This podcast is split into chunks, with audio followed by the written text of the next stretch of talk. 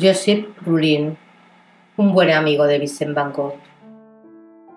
Joseph Rulin se convirtió en un amigo particularmente bueno, leal y de gran apoyo para Van Gogh durante su estancia en Arles. Era difícil para Van Gogh conseguir modelo. Su volátil temperamento y su estilo tan inusual generalmente era un obstáculo para que la gente deseara posar en sus obras. Aún así, en Arles, Van Gogh se hizo amigo cercano de gente que deseaba posar para él. La familia Rulín, quienes vivían en unas casas de la suya, fue una de ellas. Esta familia consistía en cinco integrantes, Josep, el padre, y Agustín, la madre, además de sus tres niños, Armand, Camille y Marcel, una pequeña que aún era un bebé cuando Van Gogh conoció a la familia. En total pintó alrededor de 25 pinturas a la familia. Su relación con los Rulín, en particular con Josep, es uno de los mejores momentos en Arles. Josep Rulín era un trabajador de correos para el tren de Arles. A pesar de la limitada economía de ambos, Van Gogh tenía 100 francos al mes y Josep ganaba unos 135, ambos guardaban una moneda para tener una conversación y beber juntos. Fue durante este tiempo que Van Gogh hizo un amigo incondicional que lo ayudó todo el tiempo que estuvo en aquella localidad y lo apoyó durante su hospitalización.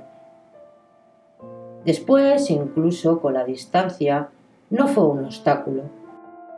Rulín recibió una promoción que se le mandó a Marsella, separándole de su familia y de Vise.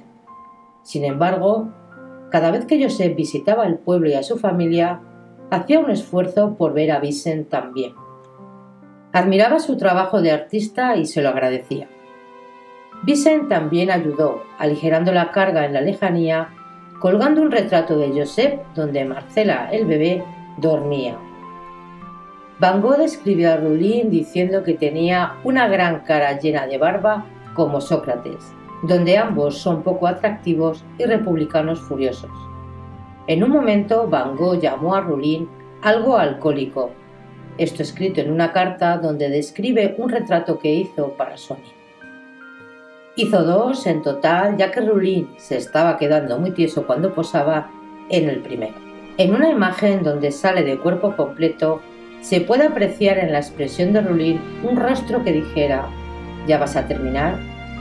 Sus ojos aparecen un poco opacos, pero su rostro está saturado de color.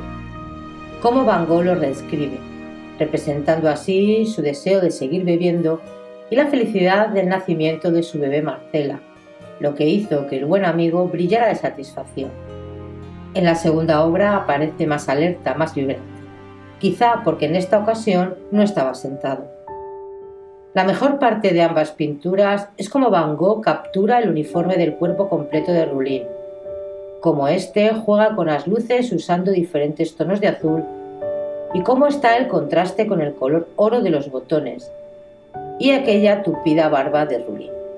Más adelante Vincent describe a Rulin como un hombre que tiene que cargar con cosas que uno pensaría que son muy pesadas.